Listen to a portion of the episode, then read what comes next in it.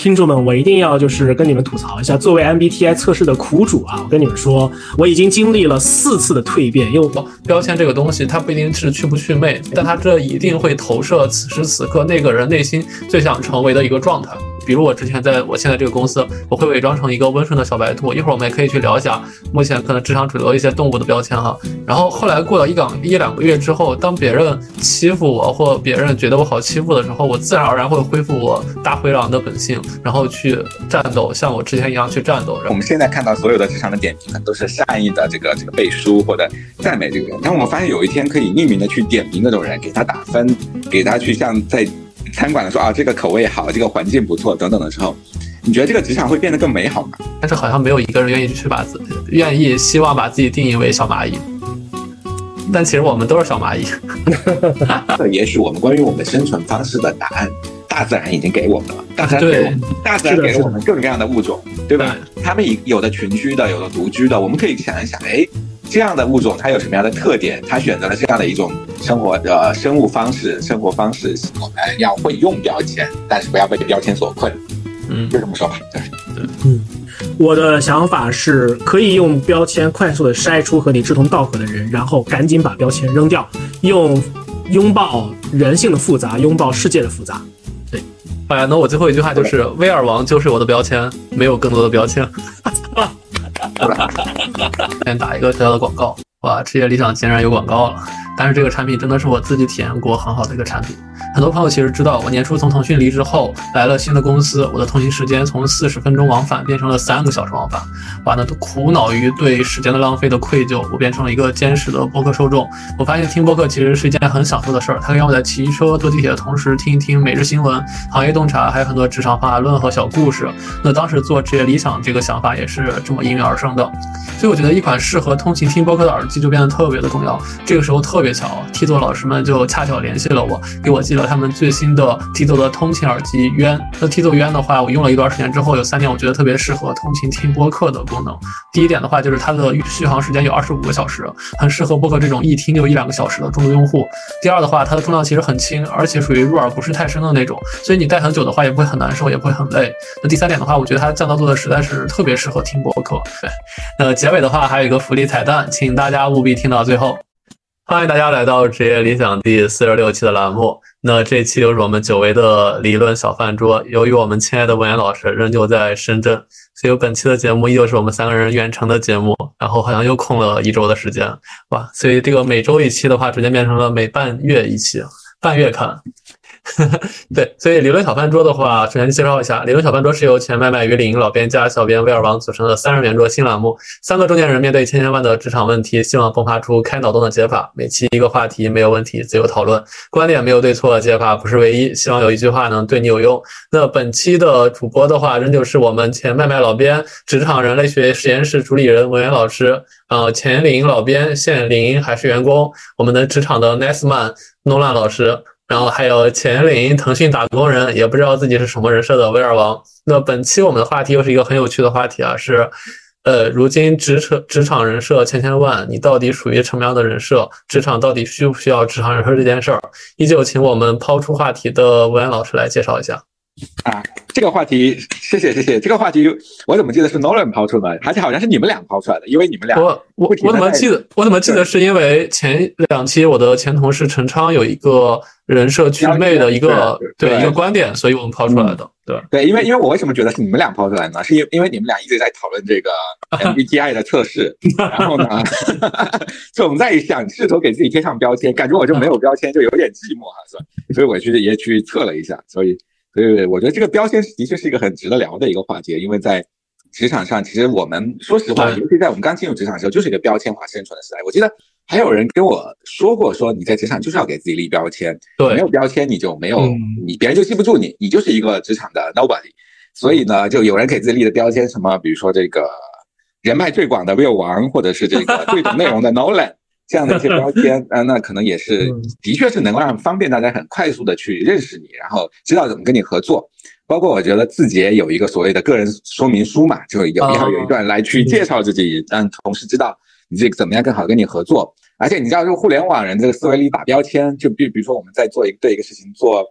做分类或者做这个做做归类的时候，打标签是一个常做的一个动作啊。就你我经常听到产品经理说，这个事情要打一下标签，把这个东西打打打打标签，看看说，哎，怎么做归类什么之类的。所以我觉得这是一种常规的，我觉得这是一种常规的，不管是在职场也好，或者是在生活中，我们一种我们认识这个世界，我们认识职场的一个常规的方式。所以，但我今天对于这个事情可能有一些不一样的看法，我就我就先说这么多的想法，听听 Nolan 老师的这个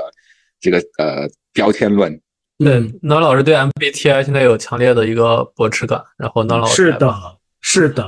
各位听众们，我一定要就是跟你们吐槽一下，作为 MBTI 测试的苦主啊，我跟你们说，我已经经历了四次的蜕变。因为我在小群里边跟二位 另外两位老师说的时候，我说那不叫蜕变，我说那叫四次变态。我来跟大家介绍一下，就是到底怎么一回事。MBTI 我觉得现在大家应该都不用介绍了，基本上。不管你是是找一份工作，你去跟一些职场上那些个，比如说同事啊、朋友啊，想要去呃加深一下联络、加深一下感情，说星座、说血型早就已经过时了，你就必须带上自己的 MBTI 的这个人格，带上那神奇的那个四个字母，然后呢说，哎，我是什么什么型人，哎，然后对方也说，哎，我也是什么什么什么型人，然后呢，我们就会我们可能会很搭，或者说我们可能会不搭，你要小心我啊，诸如此类的。OK，但是呢，其实大概是在三到四年前，这个词这个测试还没有在国内特别火的时候，我因为各种机缘巧合做了一次那样的一个测试。然后的那一次测试呢，不便宜，是一次职场的这一个 coaching，也就是说我们常说的职场教练的这种培训的这样的一个小的一个培训的一个这么一个机会。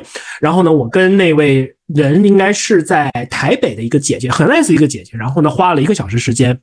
当然，在那一小时之前的话，我其实已经跟他就着我的职场上的一些遇到的一些个状况，然后遇到的一些个困惑，想要得到的一些答案呢，我们有了一些个初步的一些个沟通，聊了两次。第三次的时候呢，哎，我觉得这位姐姐可能是收集完了问题，大致的分析完我的状况，然后呢，开始给我开药方了。但是呢，开药方呢又必须要就是显得自己就是说是对症下药，而不是胡子眉毛一把抓。于是呢，他就。在那个视频会议当中，然后呢，拿着那个厚厚的一摞纸来一个问题一个问题的问我。那从零分到五分，五分到十分，你觉得某一个问题你是怎么样一个分数？零分就是特别特别的不同意，十分就特别特别的同意。然后呢，问了我很长时间的这样的一个问题。我记得那一天的 session 不小心就延长到了一小时十分钟的这样的一个时间。最后得出来的一个结论是。我是 ISFP 这样的一个人格类型，ISFP，我这个此时此刻呢，正好打开了它这个所谓的 Sixteen Personalities，也就是十六型人格的这样的一个测试的一个官网。根据它的这个官网上的那个介绍呢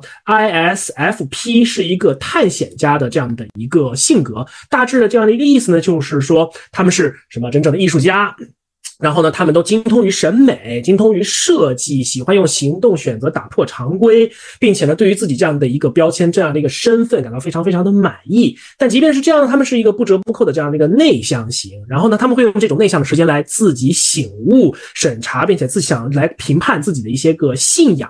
然后呢，如果被批评给伤害到了的话，那么探险家有探险家有可能会就是说大发雷霆。如果你的这个批评或者建议他们觉得并不是很合理的话。OK，于是那个时候呢，我就接受了这样的一种，就是我原来是 ISFP 这样的一个人格的这样一个定义。好，那是二零二零年，时间呢很快的又到了二零二二年。那是一次我跟一个朋友深夜在聊天然后呢，他说：“哎，诺亚老师，要不然我给你做一次测试吧，MBTI 测试。”我说：“我不需要，我之前已经测过他，我是 ISFP。”他用他给我回了三条消息，每条消息里边都有问号，都是问号。每一第一个问号，第一行一个问号，第二行四个问号，最后一行是一整行的问号。他说：“你。”怎么可能会是一个 S 型的这样的一个人型人格呢？我说 S 型人格表达什么代代表什么呢？他说 Sensing 啊，也就是借借助于就是对外界的这样的一种认观察跟这样的一个思考。我觉得你不像这样的一个人。我说啊。那我是什么样的一个人形的人人格类型的，对不对？然后他于是他就甩给在微信上甩给了我一个全新的这样的一个 MBTI 测试的一个链接。我一看，哦，原来是国内的某些个小网站，就是很多年以前大家特别流行的那种心理测试啊、血型测试、星座测试那种特别特别简陋。如果我们仔细看的话，特别像缅北诈骗那种网站。好，我就点进去了。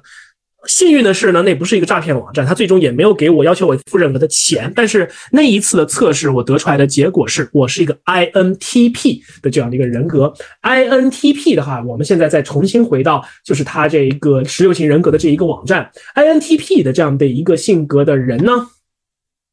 他的那个他的那个定义叫做逻辑学家，什么意思呢？就是具有创造力的发明家，对知识呢有着止不住的这样的一种渴望。然后说这种人格类型非常非常的罕见。哎，听到这个地方呢，我的尾巴稍微有点翘起来。他说这个人格非常罕见，只有百分之三的人口是这种逻辑学家的人格，极为罕见。但是呢，这些人却并不以为意，因为他们不屑与平庸为伍。不啦不啦不啦。OK。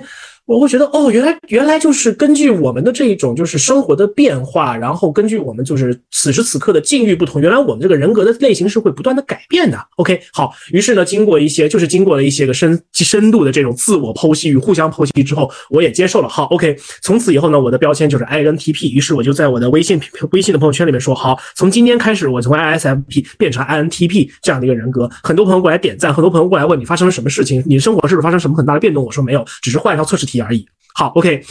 于是时间又进快速推进到了二零二三年的八月份，也就是上个月时间。我在中午吃饭的时候跟同事们聊天，同事们也聊到了 MBTI 人格测试。然后其中有一个同事问说：“诺亚老师，我一点都不觉得您是个爱型人格，您这这妥妥的异型人格。您话那么的多，您总是有那么多的观点想要输出，您怎么可能是一个爱型的人格呢？”我说。哦，好像有点道理。我觉得最近好像，我觉得最近好像比起以前，我更加健谈，我更愿意去跟朋友们聊天儿。然后休息的时候呢，我也会愿意，比如说与我过去就宅在家里面休息之类的。然后要是朋友去约我喝杯咖啡，喝个什么，吃个什么饭，聊聊天儿，我也会觉得很享受这样的一个过程。而且我也会不吝于就是说发表自己的一些个观点，哪怕有一些小的一些争论，我都会觉得乐在其中。哎，那可能我真的是发生了这样的一个变化。但是呢，那个节那个时间点呢，我说我就开半开玩笑给自己发了一个朋友圈，说从今天开始。我又变成 INTP 变成了 ENTP 的这样的一个人格。如果从 ENTP 的这个角度来说的话，我又是，哎，我我现在不想打开他们那个网站了，我就我就不说那是什么样的一个人格类型了。好，于是呢，时间又快速又快速推进到了今天九月二十五号星期一的晚上。对，因为今天晚上我要跟跟 Will 跟 Will 老师聊标签这档的事儿，于是呢，我就想说，要不然我快速做一次吧。于是我就又打开这个网站，快速的回答了一遍他们的问题。我注意到他们的问题，印与我印象当中跟我。多年前做那套题目好像又有点不太一样，然后我也自己也不记得我当时做的是怎么一种选择。最终的结果，他告诉我说，您是 ENFP 人格，而且是后面带一个杠 A。ENFP 是干什么的呢？ENFP 是竞选者，竞选者的人是富有自由精神的人，是聚会上的焦点，但是他更享受与人们建立社会和情感联系。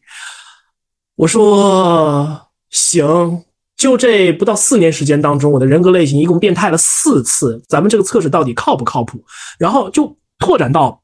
我们今天这个话题贴标签看上去非常的好使，然后呢，你人们可以给自己贴标签，也可以通过自己的想法给别人去贴标签。但这些标签真的是靠谱的吗？你们看，我就在这四年时间当中，我一共改了四次人格类型，而且每一次我觉得说那些个问题，我都是非常发自肺腑的，然后非常真诚的思考了一下平时的我的一个生活场景、工作场景、学习场景跟别人沟通的方式，我很认真的回答了那些个问题，然后我变化了四次。我不知道这到底是。这个人格的标准在变化，还是说我精神分裂了？好，以上就是我的与 MBTI 的到此为止的爱恨情仇。我觉得其实你的 MBTI，尤其像 E 和 I 这种内向和外向，就除非像我这种特别外向或者一些自闭症类似的特别内向的人之外的话，就会左右摇摆。包括理理性和感性，其实这这几个东西就就会左右摇摆。我觉得，就所以很多人很多年就一直在变化。我不知道二位老师有没有做过，有什么体会？其实那个本来就会变的，就那个左右起来你本来就会变。它其实我觉得说明两件事情，就是你你怎么定义的，就是看你你是什么样的标签，标签取决于你的出题人是什么样的，这很。这很重要，就是你你在什么样，你放到什么样的评价体系里面评价你，你可能得出一个不同、完全不同的标签。比如说你在某个环境里，你可能是一个内向的人；你在某个环境里，你可能是一个外向的人。所以这个评价体系，呃，那个框架不同，可能得出的结论是完全不完全不一样的。还有一点就是人会变的，这也是很有意思的一点。所以我就特别想问你们，就是，呃，如果有人不断的告诉你说，那个，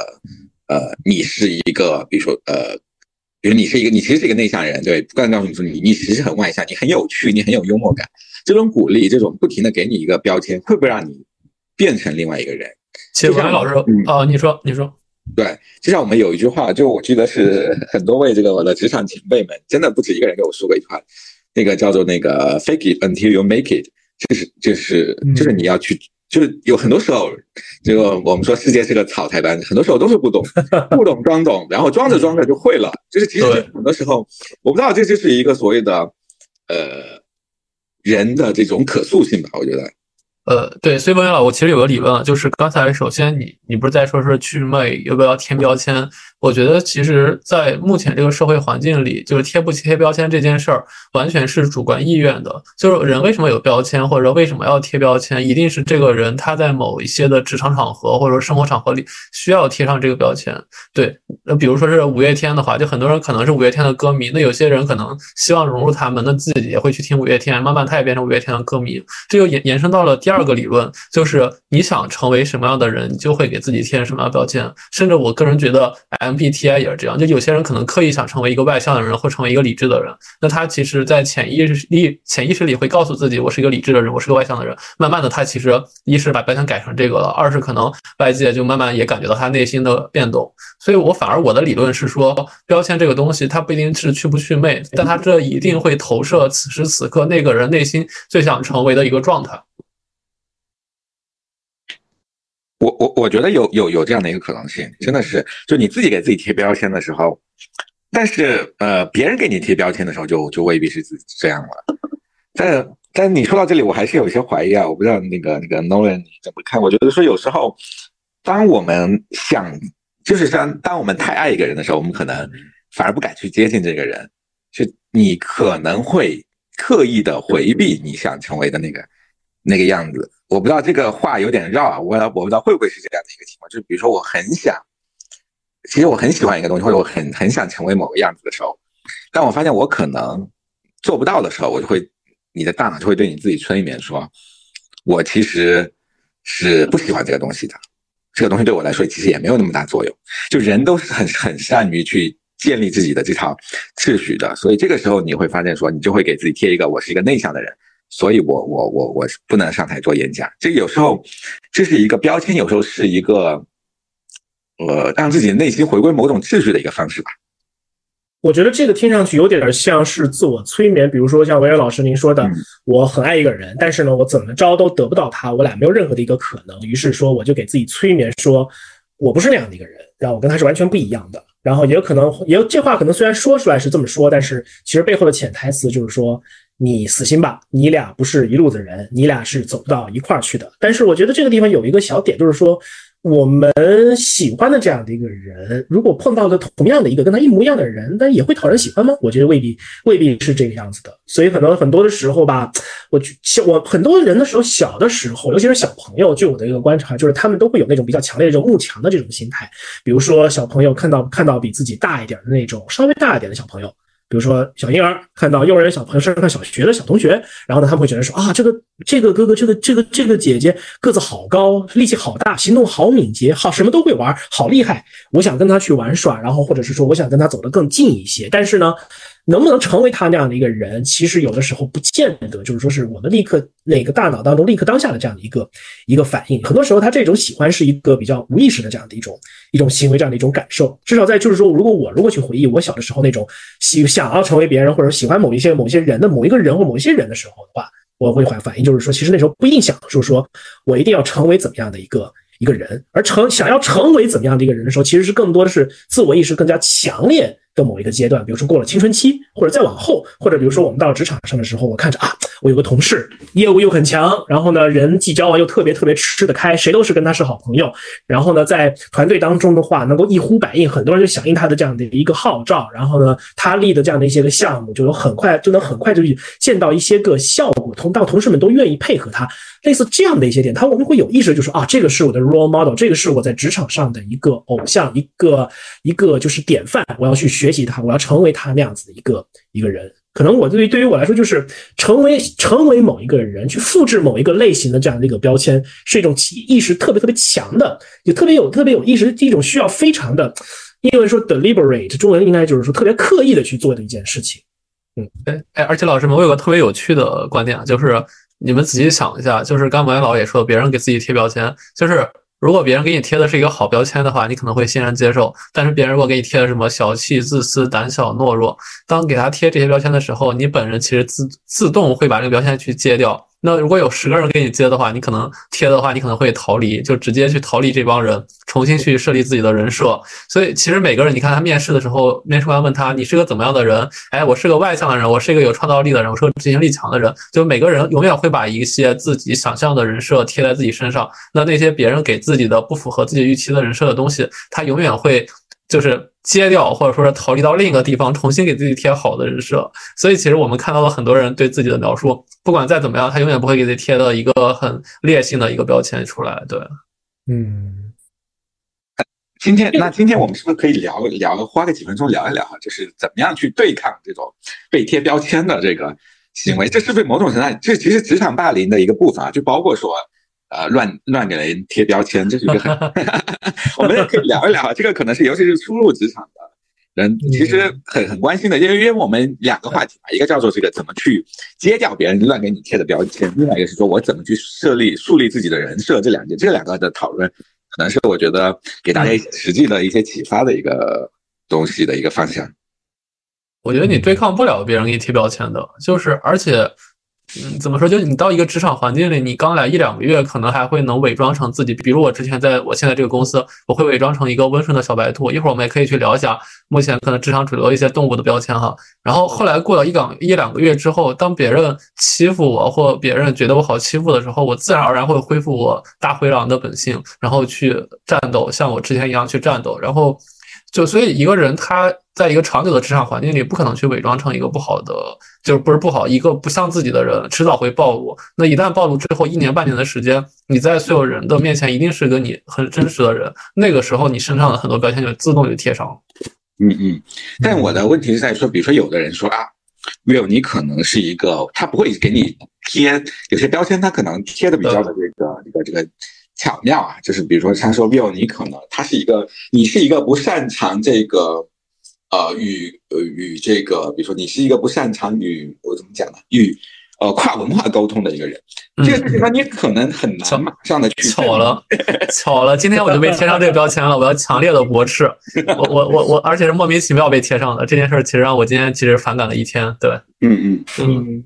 那你怎么驳斥呢？我很好奇哈。我也想听。没有没有，但是我觉得是第一件事儿，如果这个东西真的是我的缺点的话。如果那个人很善意的去给我贴的话，他会就像我之前我很多的国外的老师，那我会去弥补他。然后那些老师他们会很自然的不会再去说我是这样一个标签，他们只会善意提醒我，甚至私下提醒我。那这个的话，甚至很多人有意会帮我隐藏，然后慢慢我自己去弥补他。那另外的话，如果这些人是出于恶意或者出于一些公开的场合去给你贴这样一个不太好的标签的话，那那我觉得首先这件事可能会有触及到我的底线。那那我首先。是这样，我因为我自己可能是一个学习能力相对还还好的人，所以我自己会迅速去通过这点去反贴给他。那你说我跨文化交流不强，或者你说我怎么怎么不强？那我反问你，你有我强吗？那咱俩可以 PK 一下。对，如果如果不行的话，OK，你别说这句话了，那我给你贴反贴这个标签了。对，然后如果我这个真的不行的话，那我我可能会觉得说这这件事儿如果对我工作要没影响的话，你就贴吧，我过两天我再证明。但如果对我工作影响很大的话，那我可能会觉得这是个霸凌事件，我就直接会给他。上升一个道德高高度，让所有人都谴责他。对，嗯，但但他如果是真实标签的话，我还是那句话，我觉得我接不掉，因为他就是真实存在的。不管那个人出于善意还是恶意给我贴上的话，我就得接受他的存在。嗯，对。但有没有这样一种情况啊？我我我再出个考题吧。这个假设我们这个世界哈，就是这我们所有的人都像，其实呃，领英是不是其实也是这样的一个功能？就我们的假设，我们的职场就像大众点评一样。对吧？包括麦麦当年也是在，我们可以点评每个人，对吧？我们可以给这个人点各种各样的点评。当然，我们现在看到所有的职场的点评，可能都是善意的这个这个背书或者赞美这个人。但我们发现有一天可以匿名的去点评那种人，给他打分，给他去像在餐馆的说啊，这个口味好，这个环境不错等等的时候，你觉得这个职场会变得更美好吗？大家觉得？绝对不会，绝对不会。首先，我首先我让老师那个呃。不得不说哈，就是点评这档子事儿，确尤其是点评公司这档子事，确实是贵贵前司发明的。然后呢，我司当时也就是有想过要不做这类似这样的一些个东西。然后后来就是说，因为在美国那边你有类似的这样的一个竞品叫 Glassdoor，它呢是允许就是说所有的人去给面试过的公司、该工作过的公司以及离职的公司去打一个分，分享一个相对比较真实的这样的一个公司的这种工作体验的。所以呢，后来我们就觉得说，这可能也不是我们的一个竞争的一个优势，所以我们就没有接着做了。但是呢，我有个观点就是针对就是对着维尔老师刚才那个。观点，如果允许人们匿名对一个人的职场的职场去打标签，并且这个标签呢？并且这个标签是随便都可以打的，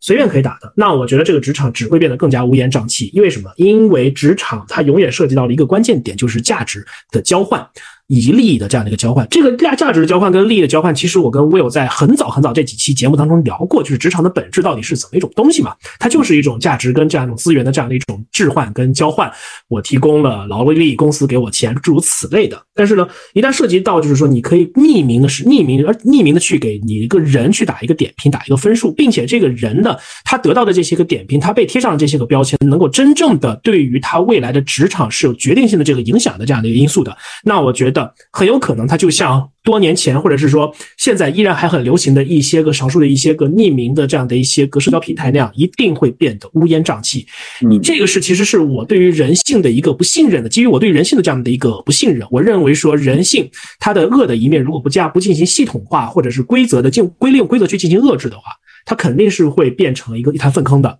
所以我并不认为说匿名给一个人打标签，或说你这个人怎么怎么怎么着。然后我一我不认为这个是一个非常有建设性的这样的一个反馈，也就是那个我们在领英和在一些个公司里面说，我们给同事进行反馈的时候要建设性，要有诚要诚恳，要能够帮助到互相彼此。然后另外一块的话，就是他很有可能就会把。就会把一些个，比如说一些个著名的一些个人物，或者是在圈子当中稍有名气，但是呢，他的名气又不是那么的完美的那些个人，他的一些个污点会被无限的放大，而那些个不了解他的那些个人，那些个看客，那些吃瓜群众，很有可能就借着这样的一些个标签去大肆的发挥，然后呢去做一些个比较污秽或者是比较不堪入目的这样的一些个事情，所以我不认为这是个好主意。所，所以领英这个功能其实是这样的：一是说是自己给自己选择几个标签；第二是说别人可以去认可你这个标签，而且他的头像会出现这个认可标签里。所以这件事就是两个，就是自己给自己打自己想的标签，然后别人认可程度，或者说是有没有一些很有名的人去认可你这件事，决定了你这个标签的权威性和可信度。这样就会相对是一个比较友好的环境。对，嗯嗯，我是这么觉得的。我觉得我听下来，我觉得就是你可以对某个技能打标签，比如说我会做播客。我会 Excel，我会那个会用 Chat GPT，我可以对这样的一些技能，或者我是娴熟熟练的，我可以甚至可以做评分。我这个什么什么考了多少分？我觉得这个的评估，因为它是一个客观的技能标准。但是我觉得你很难对一个人的人品，或者是某些更复杂的在职业上的表现，做一个简单的标签化的评价。比如说啊，你说你评价这个人很情绪化。但是可能这个人其实是在当时当下那个环境里，他本身他可能有一些遭受了一些生活的压力。那同时呢，在那个当时那个环境对他非常的不友好。其实他的情绪化是被很多的看似很很礼貌，就是被很多呃茶言茶语给激发出来的这样的一些情绪化。这个时候你单纯的给他说哦，他曾经在会议上发飙，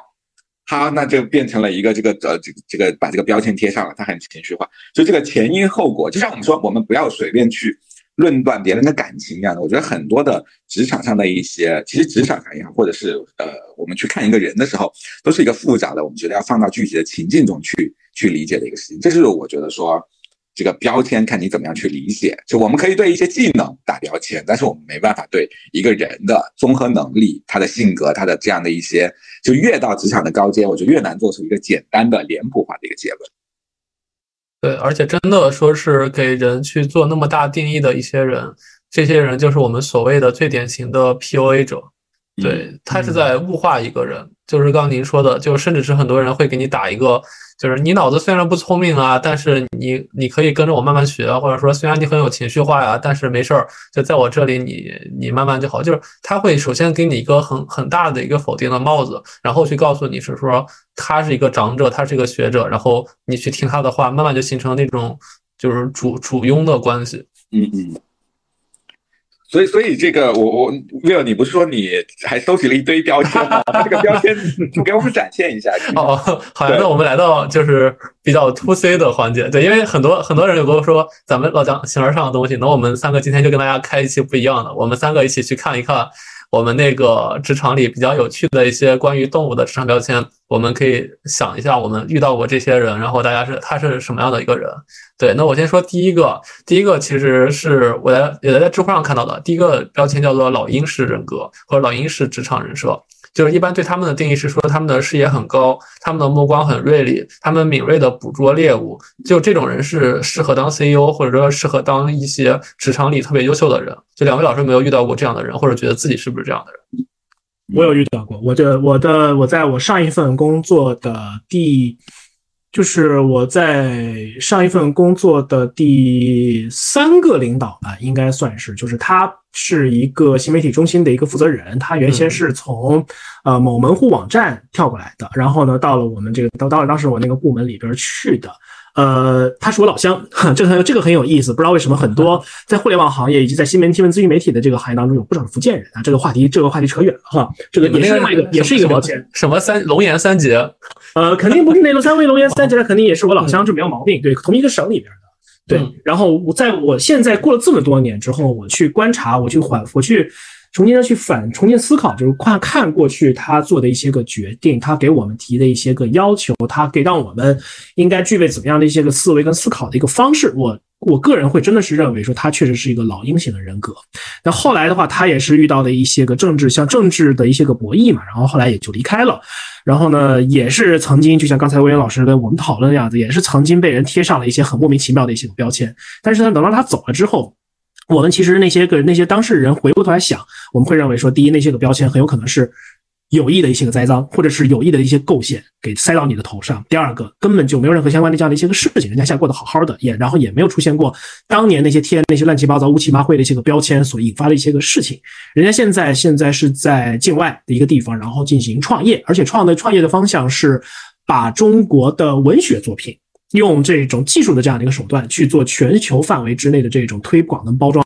我猜哈，我没有在在这个业务上跟他去进行一个细聊，我猜，比如说一些个中国的一些个仙侠小说，一些个网文，能够在一些个东南亚国家，甚至在一些个英语国家，能够得到相关的一个欢迎，我猜。应该是有他现在做的这样的一事情当中的一小部分的，然后他也会经常在朋友圈里边就着这样的一个行业，就着 AI 来发表一些个评论。我就认为，就是说他如果是这样看的话，他确实是一个老鹰级别的这样的一个人，他视野是比较高，因为在当时。他就已经很敏锐的捕捉到，就是以字节跳动为代表的这种信息流推荐，绝对是未来信息资讯、新闻消费的主流。那所有的这种做这个做这件事情的行业的公司，都得尽快的去适应这样的一个新的一个趋势，搭上一个那个时代的一个模型，然后呢，去产生足够多的一个内容来供大家消费。而且我们离，而且那个时候人们嘛，肯定会逐渐的去远离搜索引擎的这样的一个时代。然后目光命目目光锐利，他给我们定的目标，他给我们定的指标，他给我们定的 KPI，其实都是能够在就是达到的话，一定是对业务指标，对于我们的业务是有很大的一个推动跟帮助的这样的作用的。对，嗯，文海老师没有遇到，或者你觉得你就是这样的人？我觉得我有时候是 大言不惭，就老鹰小鸡啊，你在抓小鸡？对，嗯，这样的一个一个一个，就是我觉得老老鹰式的这个这个人，我觉得其实对。这我嗯，我我到我你我记得我在我的个人简介里说说，我有时候经常在职场上被发这个好人好人卡。对，我觉得其实呃，你是老鹰还是小鸡还是绵羊还是这个对吧？大灰狼，很多时候呃，在我看来，有的时候真的取决于当时的情境以及你自己给自己贴上了什么样的一个一个标签。我觉得这个是很重要的一个。而而且我觉得老鹰这样的人物虽然会，就刚刚 n o l a 说他比较有能力，但是其实他的另一侧就是会让一些接下来的有一个不好的标签的一些人觉得他特别卷。然后我觉得这样的人就极容易在职场被人去贴一些卷啊，或者一些乱七八糟标签，很容易受伤。就因为确实你可能行动比他快，目光比他敏锐，所以别人就会觉得你有很大的威胁。我觉得这个可能是跟环境是有关系。当你的身边围绕着一些。跟你有比较多的这种类似的正面标签的这样的一些人群的时候，你你的这样的一些个能力，你的这样的一些个行为是比较有大的几率能够获得一定的认可以及跟随的。但是如果本身你进去就是一个大粪坑子，然后呢里边都是里边都是搅屎棍儿，那你你就算是一只老鹰，你到你落到了那个那个大粪坑里边，你也只能变成个落进大粪坑的老鹰，你得赶紧跳出来，把自己洗干净、摘干净，然后飞走。所以你要变成一只秃鹫了。那有点惨，的秃顶了是吗？所所以其实就刚刚跟老师说，我觉得蛮好的。就老鹰这样的一个人设，其实一定是有很好的环境，它才能去变成一个翱翔于天空的一一只雄鹰。否则的话，它可能就会变成一只陷入泥潭里，就是来回扑哧也飞不上去的一只鹰。所以它会受一定的环境影响。如果影响不对的话，是一定要飞走的。嗯嗯，对。所以这个有没有有没有一种复合性标签呢？哦，然后那那就到我们第二个第二个人设叫长颈鹿。那这个人设呢，他首先不像老鹰一样执行力有那么的快，但是长颈鹿是一只特别温和的动物，所以它一般是会被会被人发老好人卡。对，但是这只长颈鹿它有个特点，是因为它脖子伸得足够高，所以它有有拥有很开阔的视野，所以往往它也能看到一些别人看不到的很远的事情。那这样的人其实有时候也是一个职场领导型的人，他可能就我们所谓的那种魅力性领导或者那样的一些人设，因为他又好，然后你就能跟着他方向走。对，这是不是文渊老师说的那种好人卡的一个动物？嗯，我觉得这个的确啊，的确是一个，就是但是呢，这个这种这种。呃，长颈鹿是不是老有一个困惑，就是它脖子太长会很累？看的太远了。它吃的也也是草，然后天天脖子伸那么长，这这在这种我我特别好奇，这种这种类型的人设哈，长颈鹿是不是在中国职场是一个不不讨好的形象？属于那种看得多看得高，然后其实呢，那中很多的老板又觉得说啊，你你你你没有那个，也不又不能飞起来像老鹰一样的，你又没有狼性等等的。对，他他可能是个眼高手低，会在中国很多时候让人觉得，嗯，对我倒不觉得说他是他一定会是眼高手低，很有可能这个人他做事这个风格本身就是这样，按部就班，然后或者比如说比较讲原则、讲讲流程，对，呃，做的这些做些这些个事情的话，你去找他或者给他找找任何的麻烦，或者是他完全就是谁都谁都不得罪，他是个老好人，然后但是他其实又比谁看的都清楚。我觉得这种人好像在事业单位、国有事业单位里面或体制内还挺常，还是比较常见的。因为在某些特定的一些个单单位跟行业当中，嗯。并不，这个环境并不需要你跑得很快，并不需要你，并不需要你，就是说一定是一个业务特别特别强到一定程度的多面手。但是呢，一定会要求就是说，哎，你一定要跟所有同事都处好关系，谁都不要得罪，领导要打点好，同级要好好的相处，下级要好好照顾，这类似这样子的一种一种一种人。我觉得这个可能更更可能就是，但是但是这种人设呢，他跟比如说。那个视野高、开阔的视野这件事情，好像又没有一个特别直接的这样的一个 一个关联，所以呢，我的我的感受是，这个长颈鹿这个人设感觉特别的小众，他得是一个什么都懂的一个人，然后他又是一个老好人，他又，但他又干干活又没有那么的快，谁又谁都开不了他，但他其实什么都懂，所以他其实是什么？他特别适合富二代，或者说你天生就是老板的人。对，因为你从小在那样一个环境长大，你本来你站的位置又比别人高，但是你从小就没干过执行的工作，所以你一直到长大之后，你可能也不需要去有那样的执行力。你的兵、你的将足够的有用，其实你反而就很轻松了。但这真的是一个很理想、很让人羡慕的一个一个工种。嗯，对，确实，他也没有什么生存压力，其实。对他是个预言家的角色。嗯，哎，那啊。有没有一些，比如说 CEO 们都是什么样的类型呢？都是什么动物？有没有没有这种配型配对的？其其实 CEO 其我觉得主要就是老鹰和长颈鹿这两类。就说实话，就是有的可能是像老鹰一样，就是它执行力很高，像张一鸣这种的，包括王兴这种，他就执行力特别高，敏锐的捕捉动物。但有些 CEO 的话，就比如很多的 CEO，他可能是。C H O 提上来的，或者说是甚至是 C M O，或者说是 C 那个 C H R O 或者 C F O 提上来的，他们本来之前就是管理公司可能一些比较职能性的部门，但他其实足够稳，对。但是他到 C E O 之后的话，他可能也不需要像原来一些很业务性的部门一样在那打仗，但是他可能就是帮大家去垫后，帮他相当于类似于美国的守夜人的总统一样，对。所以这样的人，他他也能去成为一个很高的，因为他是很 nice 的一个人。对，但我觉得这种人才的话，如果在现今现今现在这一种就是经济下行周期的话，他很有可能在很多公司都待不了太长时间，因为很多的公司，我不知道你们有没有关注一些个美国的科技公司或者美国硅谷或者美国一些特定一些企行业，呃，在前一段时间大规模裁员相关的一个情况，其实裁掉都是这种中层或者是高层的这样的一些个 leader，比如说经理级别的、总监级别这样的一些个一些个人。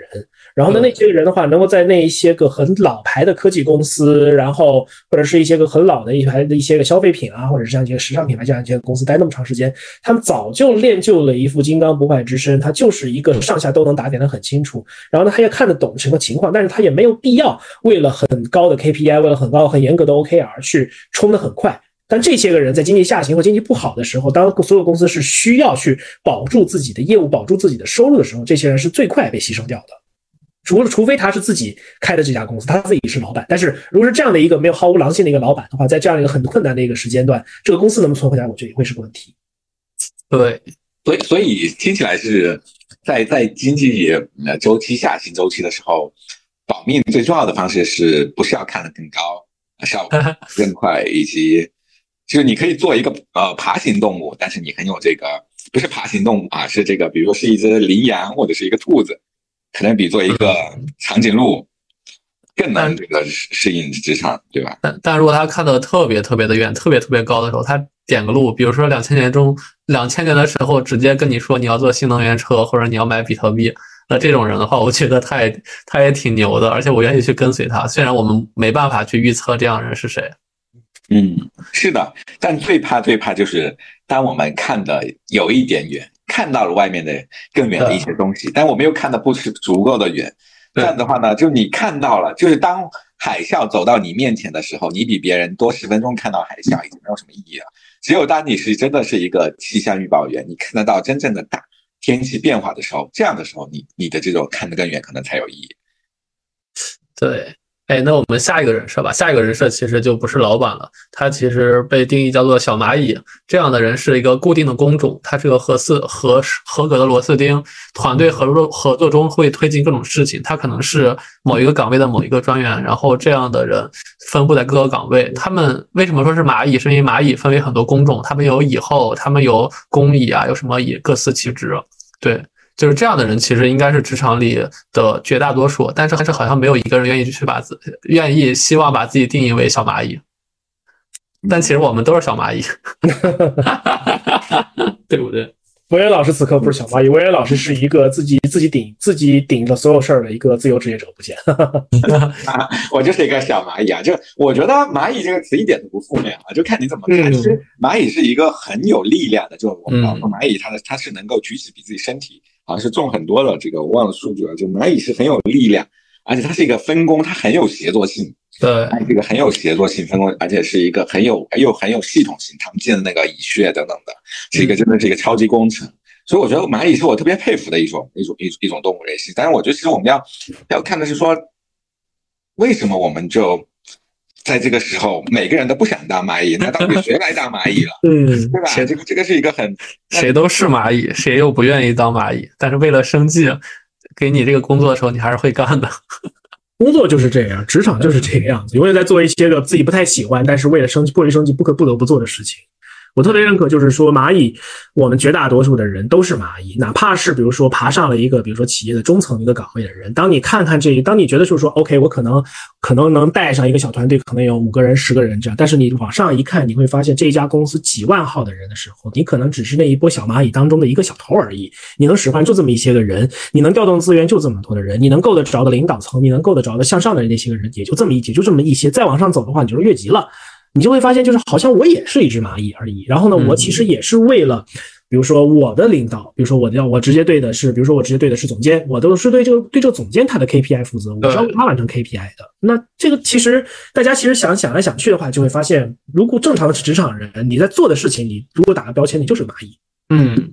所所以，为什么说现在有越来越多的人可能不工作，或者 gap 比较久的时间，甚至可能有很多人都推崇的自由职业和副业，就是因为所谓的自由职业和物业，它不是在一个副业，它不是在一个团体性的工作中，而是一个发挥个人自由能量的一个东西。那可能大家现在又不想当一个就是没被人看到的小蚂蚁，而是想去崇尚一个个人英雄主义，所以做自由职业反而是能脱离这个标签的一个好的出途出路。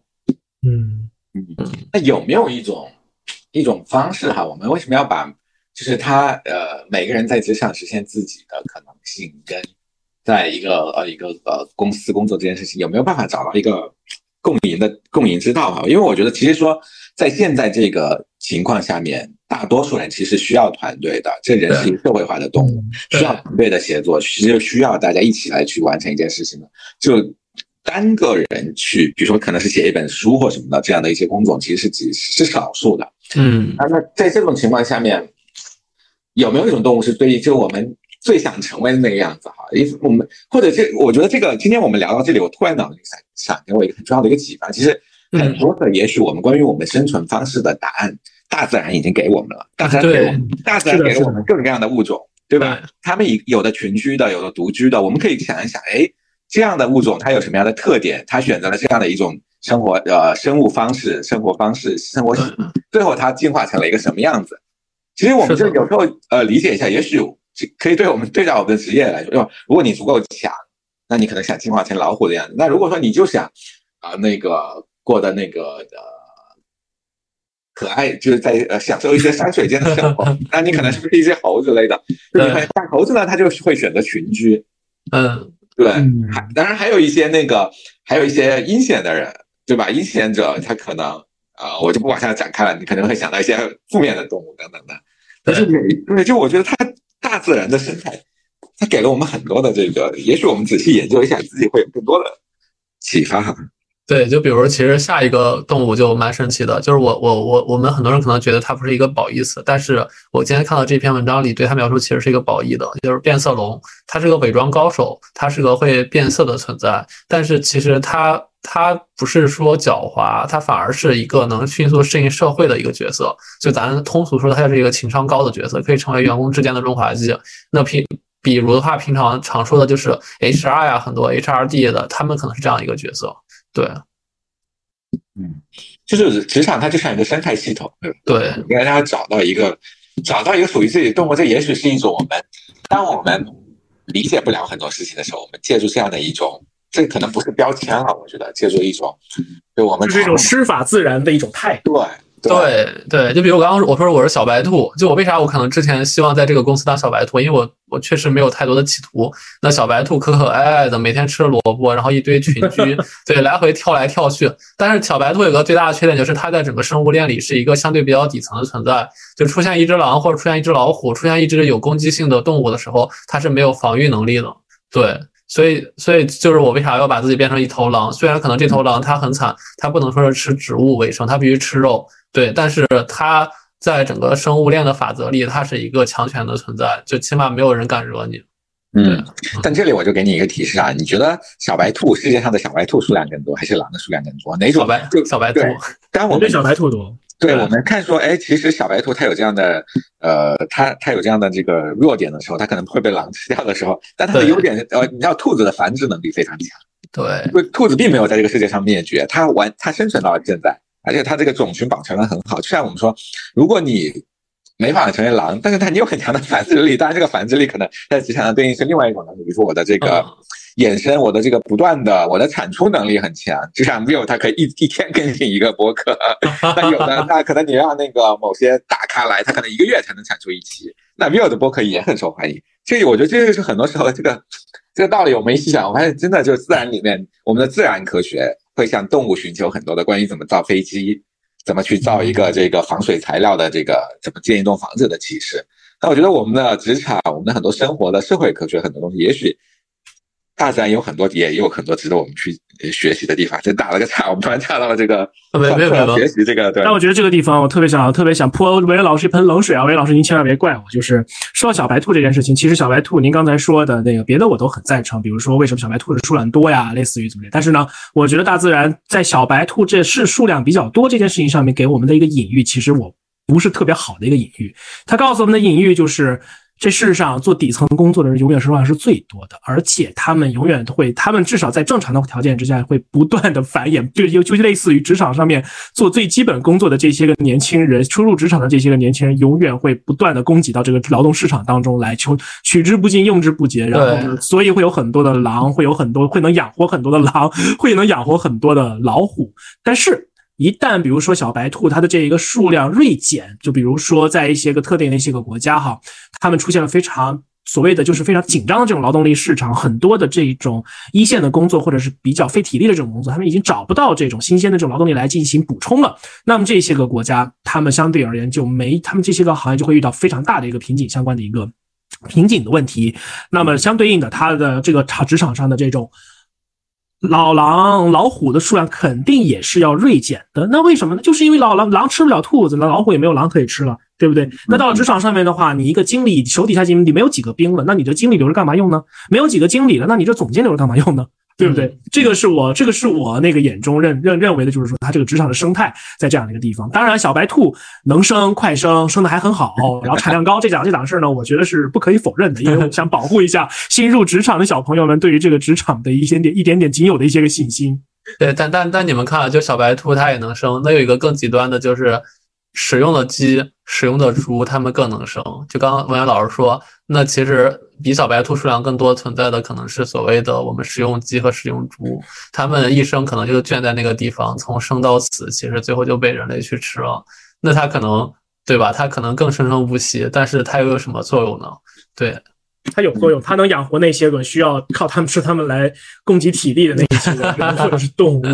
就我我我觉得，我觉得我们是不是应该应该稍微稍微控制这个话题，不然再往下聊的话就太负面了。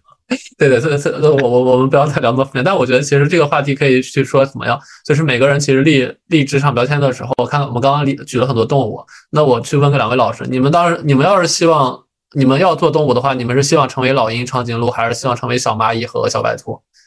就你们应该也是会希望前两种吧？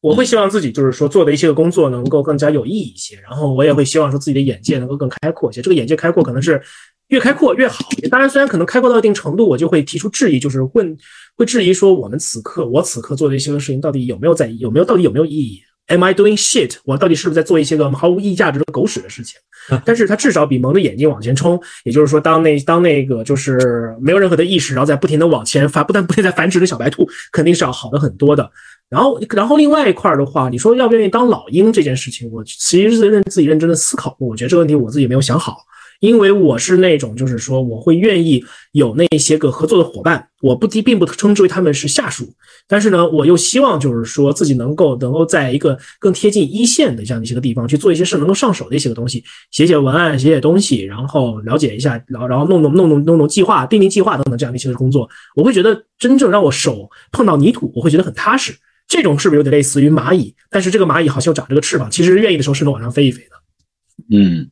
嗯，飞蚁啊，飞蚁很毒的，不要不要惹我，惹我咬你。对，我我说这个，你我就特别，我就强烈的想到你的问题，想到一部电影，就是那个《阿凡达》前前阵子那个《阿凡达》那个水之道。对对对对，就其实它其实讲的就是一个关于生态的故事，讲了一棵关于大树，关于这个星球其实是是有一个无形的力量在。在在在管理这一切，就包括他们对于这些水这个的这个，反正有人说这是一个动物保护主义的电影，这个烂烂普金鱼等等的。所以你问我说这个想什么样的一个，我真的想到就是说我如果想的话，它应该是一个类似像是海豚或者金啊金鱼一样的一种动物，它具有很强的这个它的能力其实很强，但它又很自由，嗯的这么的一个一个状态，就是它不需要天天去。有时候我觉得，其实老鹰，老鹰也累，对吧？它天天要飞，老鹰的体力消耗挺大的，对，对对，所以它为了维持它这个鹰的形象，它要付出很多。但我觉得有时候就是你，你会活得更自在一点的这样的一种动物的形象。其实到这，我就特别，我刚想说啊，海龟乃至这乃至这个大树，千年古树，就我们发现说，我们的所有的。但我们要活得久，是以牺牲我们的自由度为代价的。所以你可能你做一棵树或者做一个海龟可以活得很久。所以我我真的没有想好，就我到底要成为一个什么样的动物啊？就是动物的人设。但我觉得可能更像某种海豚或者等等的一个一个动物的感觉吧。所以，所以老师们，你们看，咱们一开始说每个人都不想给自己贴标签。但当我把我们去比喻成一些比较生动的动物的时候，大家还是不自觉的会去对号入座。所以，可能我们回到我们这个今天聊的主题最初的东西，就是真的人可以去去标签或去魅吗？好像也不一定行吧。就是如果真的一个人把自己所有的标签全去掉之后，那怎么定义你这个人呢？我觉得这个是件很困难的一个事情，因为人的人的这个人之所以为人，他的最根本的原因是他有社会性嘛，对吧？那在这样的一个就是比较复杂的这样人际关系网的这样组成的这样的一个社会当中，你要想生存的话，那别人想认知你，他不可能有普通人，比如说你的家人、你的父母、你的亲戚、你的爱人、你的伴侣那样，对于你有那么深刻、那么透彻，甚至于就是说会发现在你身上反复矛盾的一体两面，或者 N 体两面，或者 N 体多面这样的一种性这样一种性格的这样的一个人，大多数的人是没有这样的一个时间跟能力。去发掘你这样的一个人的。怎么样的更快的，就是说，比如说在职场当中，我作为一个 HR，我快速的认知到，就是说，哎，Will，你特别特别适合我们这个岗位，因为我们这个岗位需要的。特性需要的这个特点的人有 A B C D E 这几点，而 Will 的话满足 A C D E 这样几个点，以及它还有一些别的加分项，可能有一个地方它不是很满足，但没有关系，这就是一种标签化的这样的一种一种体系。其实我们其实我们回想一下，我们在我们的人从生下来一直到我们此时此刻，我们这辈子。一直在被贴各种各样的标签，比如说我们生下来的时候，哎，你是男孩女孩，这里不自然是不用说的嘛，对不对？虽然现在在西方社会，性别有非常非常多的这个种类，但是至少你的生理的性别还依然是这两个。然后再往下的话，哎，你是一个外向的小朋友啊，还是你个内向小朋友啊？你是一个比较谨慎的小朋友，还是个比较大胆的小朋友？再往下，你上了小学，哎，你什么科目比较擅长？你是语数英都能考三都能考一百分，或者语文、英文、数学都能考一双百分，还是说你有偏科，你语文特别好，数学特别差？再往上，我们上到大学，哎，你学什么专业的？哎，你这专业的话有好几个方向，你要上什么样的一个方向？再往到工作当中的话，哎，你从事什么一个工作？你是什么一个行业？然后在这个行业当中是做哪一个职能部门的？你是业务的呀？你是职能的呀？还是等等这个词？我们的这一辈子所有的经历 都在给我们贴这样的一个标签。我不知道各位有没有看过皮克斯的一部很经典的一个电影，叫做《头脑特工队》，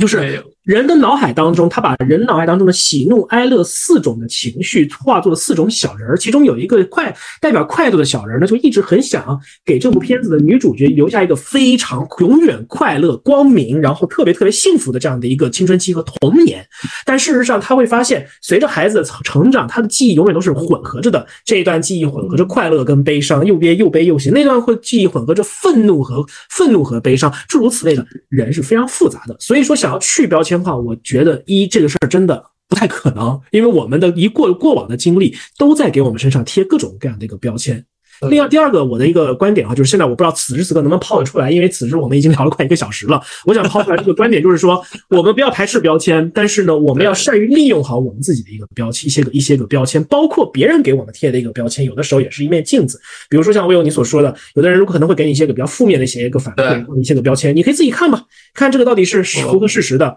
还是说他跟你关系不好，他就给你瞎贴了一个标签。你想这个标签是接下来，对我直接揭掉了。对，还是说认可，就是说，那这个东西就是我的性格的一部分，我可以扬长避短，但你没有办法改变我是谁。对，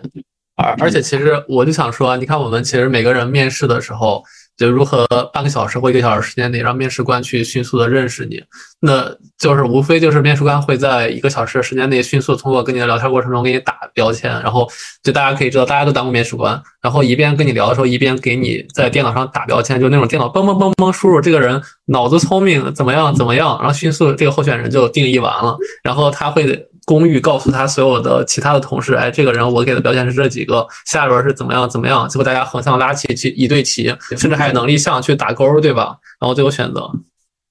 嗯，对我我其实因为我我开始带着一个观点啊，因为知道这一期之后，我就带着一个观点说，我觉得我特别同意那个也是 Will 的一个朋友，他在。上一期播客里提到的一个观点，就是要去要标签祛魅，就我们不要去为了一些标签，比如世界五百强啊，嗯，这个这个这个这个什么什么什么这个这个高高大上啊，或者什么 CBD 白领啊，对，一些一些一些一些标签去生活。我我给我我给我朋友那期的标题写的是七百万粉丝大 V，我觉得他内心充满了鄙视。对，因为标签是让我们很快的就 get 到，很快的就知道说，对，这是个什么东西，马上就有一个印象。但是呢，我觉得就是你如果活得越通透，或者说你看事情看得越越深，那你可能觉得说很多事情你不会只停留在标签上。我觉得说标签一定是第一步，就是比如说我很快的能了解这个事情，我很快的了解这个人的样貌，我了解这个人大概什么样的一个人。但对于很多事情呢，因为我们看到说标签是很爽的，大家标签是人类的发明嘛，它是一个概括语言的抽象跟概括，它让我们少了很多思考。节约了很多思考跟这个这个交流的时间。我说一个标签出来，我说你是个小白兔，大家很快就脑子里就浮现出你这个人是个什么样的一个形象了。嗯，就要少了，就语言沟通的效率提升了。那效率的提升，它必然带来的是这个复杂度或者是这个精准性的这个减少。所以我觉得在这个时候，就当我们我觉得是要看场合，当我们试图需要去更深入的理解一个生活，或者说当我们到了三十岁、四十岁，开始想要去更深真切的去。找属于自己的生活的时候，那我们可能要在标签在拿到一个标签之后，可能要做更深层次的一个思考。这个我觉得就是标签标签祛魅的价值吧，就是我们回到对于一个标签的价值更理性的一个认识。就我知道这个世界上有很多的标签，我也知道说我们依赖标签去思考，去提升沟通的效率。但是我也知道说，当我要去做复杂的判断的时候，关于职业选择、关于爱情、关于人生的选择的时候，我可能不能简简单单的给一个标签来做决定。嗯，特别赞成，特别赞成。而且我有个例子，就是我我的节目还有一期啊，是那个环石的车车路老师。其实车路他是我们行业里特别有名的一个大师了，算是他是环石五虎，然后他同时也是环石的合伙人。但你们知道我那期的节目写的是什么？是他他自己给我起的，包括他个人介绍。当时他的节目的名字叫做那个我在广告行业做了十五年，觉得还不错。就是他觉得这样一个状态能描述他现在快四十的一个心态。然后他的个人介绍是在朝阳区迎着夕阳奔跑的车路，这是整个广告行业对他的定义。就是广告行业觉得说是环视不如当年了，但是车路其他四虎都走了，只有他还在迎着夕阳奔跑。就是他这两个标题，他给我直接给到我，让我起这两个标题。但是出于播放量来说的话，其实我可能写环视五虎来了，当年杜蕾斯怎么怎么怎么样，可能会更容易吸引人的用户关注。但是他觉得这些。不重要，他希望人能记住的是，他是一个不管行业怎么样，他在逆着风奔跑的一个人。他是一个现在状态还不错的人，这就可能他文渊老师说的，这个东西是他觉得特别 nice 的一个状态。希望人深入跟他了解完之后，他这个人是这样的一个人，对。嗯，他希望你展现出它的复杂性以及它是更深层次的东西。对，而你作为一个播客，你作为一个对流量有渴望的一个博主，你你希望用标签，因为标只有标签才能让很快的让大家。标签替我们节省脑，标签替我们节省脑力。但是呢，标签页打的越细，就像比如说一些个短视频平台，它给我们的一个用户的的喜好的这种标签打的越细，它其实越猜不透我们到底是怎么样一个人。这个时候其实就完全不能依再不能不能再依赖标签的这种体系去，不管是沟通还是说去交流，还是说交朋友，还是说找工作，我找了找到合适的这样的一个人，因为人真的是太复杂太复杂了。标签只是为了快速筛选，对，而这个筛选出来的这些个人里边，还是有还有更复杂的、更细节的这样一些个因素在这里边。所谓一沙一宇宙嘛，对吧？嗯，是的，是的。所以，哎，我说到这里啊，我不知道我们我们时间是不是不能拖太长了，因为这个这个。完，但我这里我就想，完播率是吗？你看，这也是一个标签，这也是一个标签。怎么回事？KPI 都到我们这儿了。对，就就是我我我突然想到说，我们怎么样去欺骗系统？就我一直在职场人类学实验室，我想我们老说这个人生黑黑客，我们怎么样用一些标签来让这个系统看？就是 Nolan 刚提到的，让他看不透我们。我我突然之间我就发现很多人现在都是在玩这种。就我不想被系统看透，我喜欢什么？我不想被系统看透啊！他天天推给我什么什么之类的，他们会有有一个有一个词叫做反向训练系统。所以我觉得这是一个很有意思的一个事情。就这，我觉得这是一种，也许是一种觉醒吧。人类突然发现说，不想被定义的时候，是当一个自我自我更加觉醒的时候吧。就是所谓的个性化推荐，其实完全毫无个性。对，我觉得系统它它真的理解你吗？它它一点都不理解你，它只能理解你。他只能理解你的行为，但他你的行为跟你的想法跟你的思考，可能跟你真正的需求，可能还有很大的距离。这也就是我们像像 Will、像 Nolan 这样的一些内容专家的 区别，还有存在的价值。就是谢绝代高吗？谢绝。不啊，而 而且其实其实大家知道，文安老师和 Nolan 老师真的是很谦虚的老师，就是他们和车路老师一样，就是。以前也是院长，也是很多很高大上的一些名词的所有者，但是他们也是一样，在我各种各种的介绍里不让我去写这些名字，只让我写他们老编，呵 呵其他的代号我不让起。对，因为就这些这标签吧，有一种，或者说这里面有个小的私心吧，我就坦白一下，嗯，因为就是我们说这个标签是让大家很快的知道，当你给自己带上了一个那些标签的时候，你会觉得说哇，这个人太平庸了。需要这样的一些外在的标签来打扮自己，这是我可能，这也许某种程度上也是我们反标签的一个，就是其实为了彰显自己的某种程度上的这个不一样。我跟文言老师是正好相反的，我特别担心，就是说被别人贴了特别多的标签之后呢，人们对于我的期待值会固化。这个对于我来说是件很可怕的一件事情。怎么说呢？比如说我在工作当中的时候，我大多数的这种 case 当中，我跟同事的关系就是说，OK，我会比较快的问清楚你想要什么一个东西，然后我可能会在两到三天的时间之内把你想要做的那个东西做好，并且呢，快速的跟你有来来回回的讨论清楚，并且给到我们的一个，比如说一个就是目客户或者什么样的一个人一个一个答案。但是呢，如果我一旦给了就是对方这样的一个保证，而且给所有人都有这样的一个保证的时候，那其实会把我自己逼得特别特别难受，特别特别的紧张。我很有可能就是我每天就是得把弦绷得特别特别的紧，然后呢，跟我合作的同事他会发现我得我不得不把他每天的工作的时间分成很多的各种区块，然后呢来规定他的这工作时间，导致就是所有人都绷得很紧。而事实上，因为我现在可能哈打个引号，稍微做点打个引号创意相关的一个东西，而脑子如果不放空，脑子如果一直被这么追着的话，你是没有什么创意可言的。所以我就有的时候我就是不太想被贴上这个标签，并不是因为就是说我会平庸啊怎么着，我已经。很坦然的接受了我就是一个极其平庸的这样的一个人，但是我特别担心，就是对方对外界对于我的这样对于我的这样的一个期待值会固化，他们永远期望我一定能够在特定的时间做到某一个程度特定的事情，而不给我任何的这个回旋的一个空间，这个会把我的生活搞得一团糟。对，嗯，对，这就是叫做困在标签里啊！就我有很我有同感，就是我也不希望，这的确也是 Nolan 说出了另一层我想说的，我就不想被困在某些标签里。比如说有的时候就是。他会说啊，这是一个，你是一个做内容的，就可能到就当你会突破自己，想说我是一个呃整合营销，我要去做相应的这些事情的时候，你会他就说你最强的那个标签，有时候会会让别人给你就是不断不断去加强这方面的机会，或者给你这方面的任务。对，可能有时候当你你想做一些新的拓展的时候，反而变得更更难。对，就比如我之前，其实你看我威尔王这个名字，我在写有些平台写的是吃面的威尔王，有些平台写的爱打卡的威尔王，就我不断给自己加前缀，后来发现这些前缀好像就是会让人觉得我只吃面，我只打卡或者只抛走，所以现在我把我视频号改成威尔王三个字儿了。我觉得你可以给我打标签，那打打的标签就是三个字儿，威尔王，威尔王就是我，我是威尔王。对，这样这样是一个蛮好的一个状态的。就我是我就是我是不一样的烟火，谁都没有办法定义。对对，就提到我这个名字的时候，你心里想到了无数的画面，那都是我。对，嗯，那说明你现在越来越强大了。我现在标签太多了，对，这标签太多，你管理不过来了。对，他们不太相关。就是就帮我们去看某些明星，就是比如说我们在做一些娱乐产业去看的时候，你会发现说，越是大明星，他好像到他真的成为一个大明星的时候，他往往会摆脱掉那些。他们急于很多好像现在是急于要摆脱当年让他们成名的那个标签，嗯，看到很多这样的，对吧？对，确实是这样。因为那些原来那成名的标签就会限制他们未来的一个发挥，也会限制大家对于他的一个期待值。对，所以我们其实又聊深了。我觉得其实，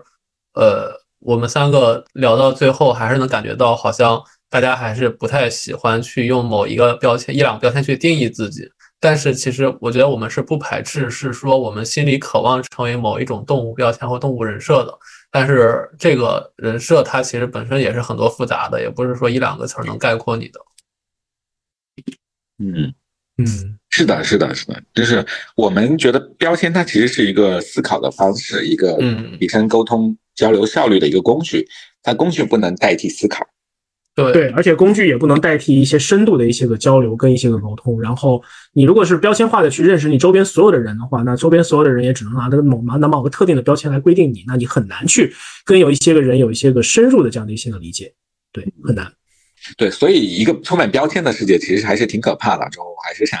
回那个话题，就是我记得有一期黑镜游戏也做过，就当你所有人的脑袋上都有一个评分，都有一个。每每个人都能看到每个人的评分的时候，我觉得那是一个很可怕的一个一个世界。对啊，所以魏源老师，为什么你一开始希望说做一个匿名的评分体系呢？这并不是个好东西。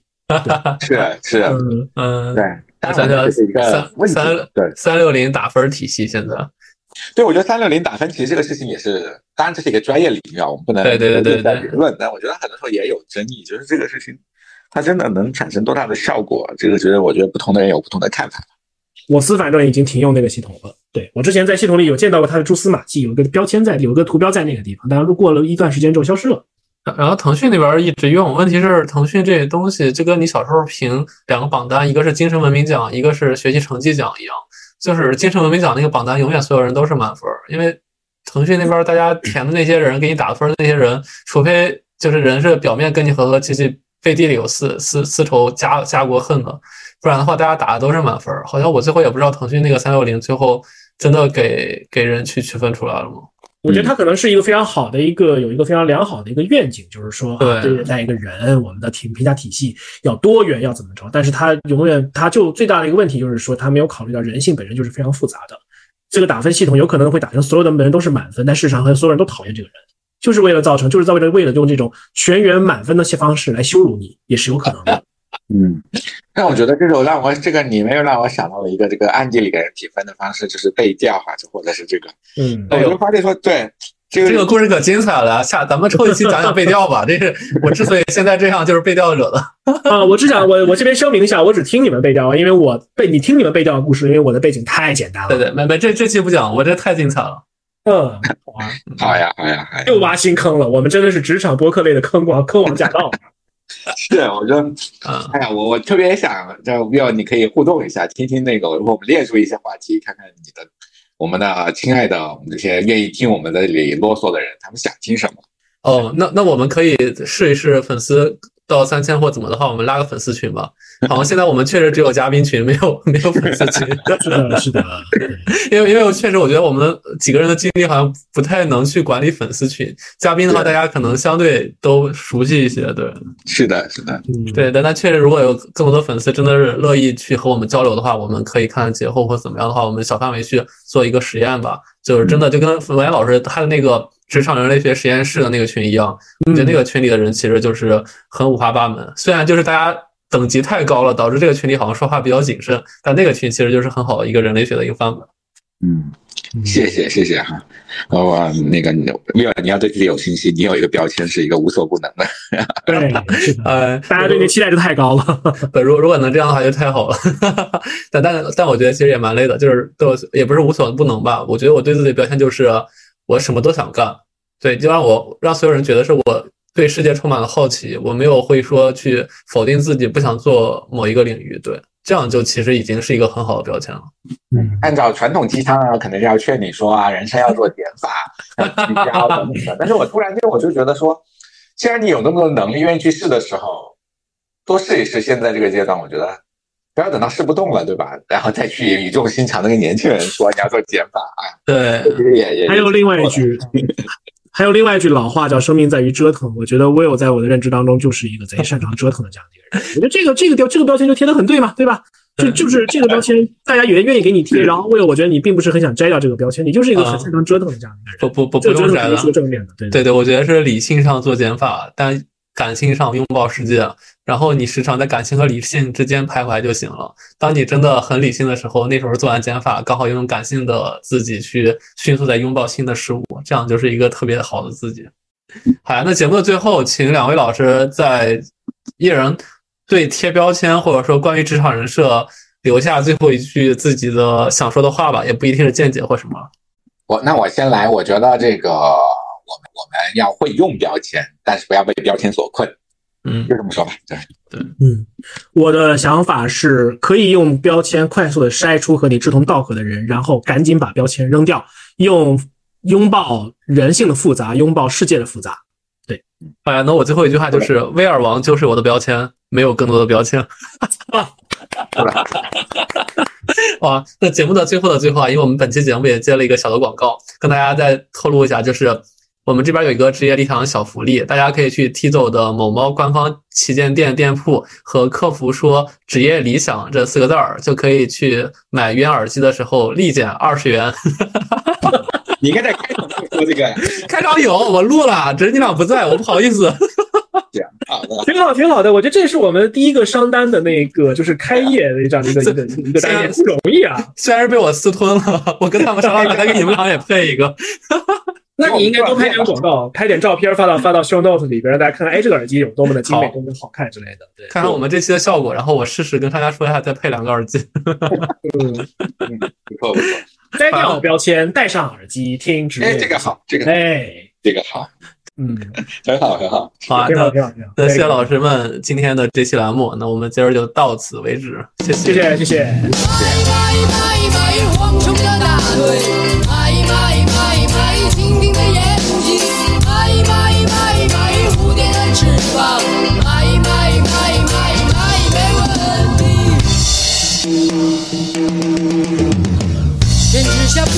少，两亩三分地。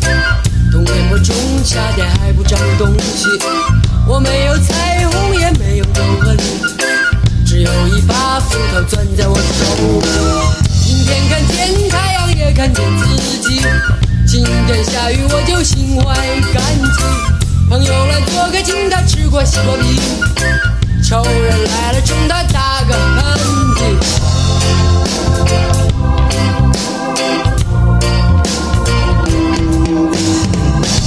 三百六十五天分了四季，五谷是花生、枣、眼泪和小米，想一想。